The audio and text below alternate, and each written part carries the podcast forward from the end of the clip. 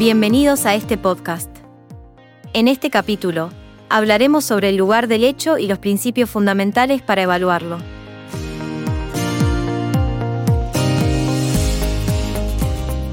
Antes de comenzar, es fundamental tener en cuenta que el lugar del hecho se refiere al espacio físico donde tuvo sitio un evento ilegal y que puede ser objeto de investigación. Allí es donde empieza la autopsia del cadáver, también llamada primer tiempo. Es importante destacar que en algunos hechos son la tercera o cuarta parte de la autopsia.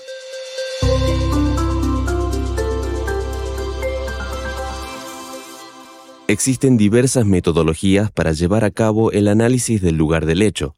Podemos emplear enfoques en espiral, en cuadrante, lineales, tomando referencias o considerando los puntos cardinales, sin embargo, lo más importante es siempre tener en cuenta tres principios fundamentales durante su examen, que sea completo, metódico e ilustrado.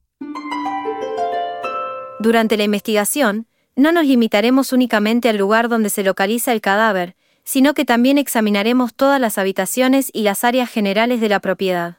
Es posible que el lugar del hecho se encuentre en un espacio cerrado o en uno abierto, sin embargo, lo relevante es aplicar diversas técnicas de evaluación en el mismo espacio como las que nombraremos a continuación. En primera instancia, pedimos al equipo que se dirija al lugar de los acontecimientos.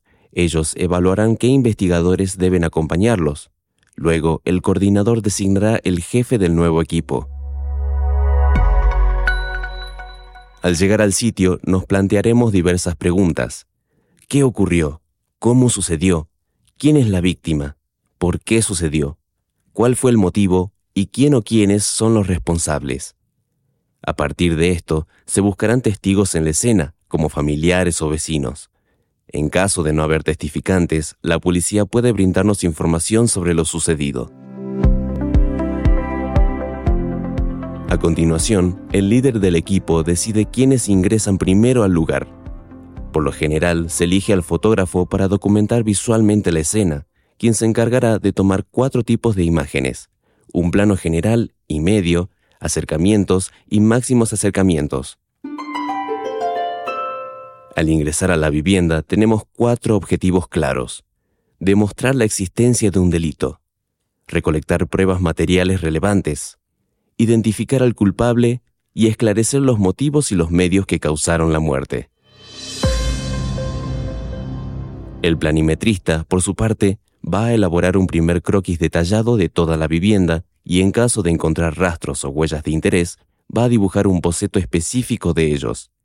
En el informe escrito del lugar se describe la posición del cadáver, la ubicación y distribución de objetos, armas, manchas, prendas, huellas digitales, alteraciones en el mobiliario y cualquier otro dato relevante para la investigación.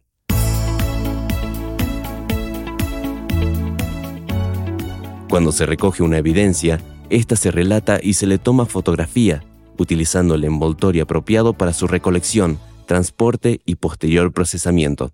Algunas evidencias envían directamente para su resguardo, y para ello se realizan actas de secuestro. Cada equipo debe elaborar su informe y lo enviará al gabinete para su análisis. Es común encontrar indicios de contaminación en el lugar del hecho, y esto también debe ser registrado en el informe. En base a esto, es necesario considerar la posibilidad de contaminación del lugar. Una vez que todos los miembros del equipo completaron su trabajo, el médico se encarga de levantar el cadáver y luego es trasladado a la morgue para realizar la autopsia. Para determinar la hora de la muerte, es esencial tomar la temperatura ambiente y la del cadáver al llegar al lugar del hecho. En la reunión de tanatología se analizarán otros métodos disponibles.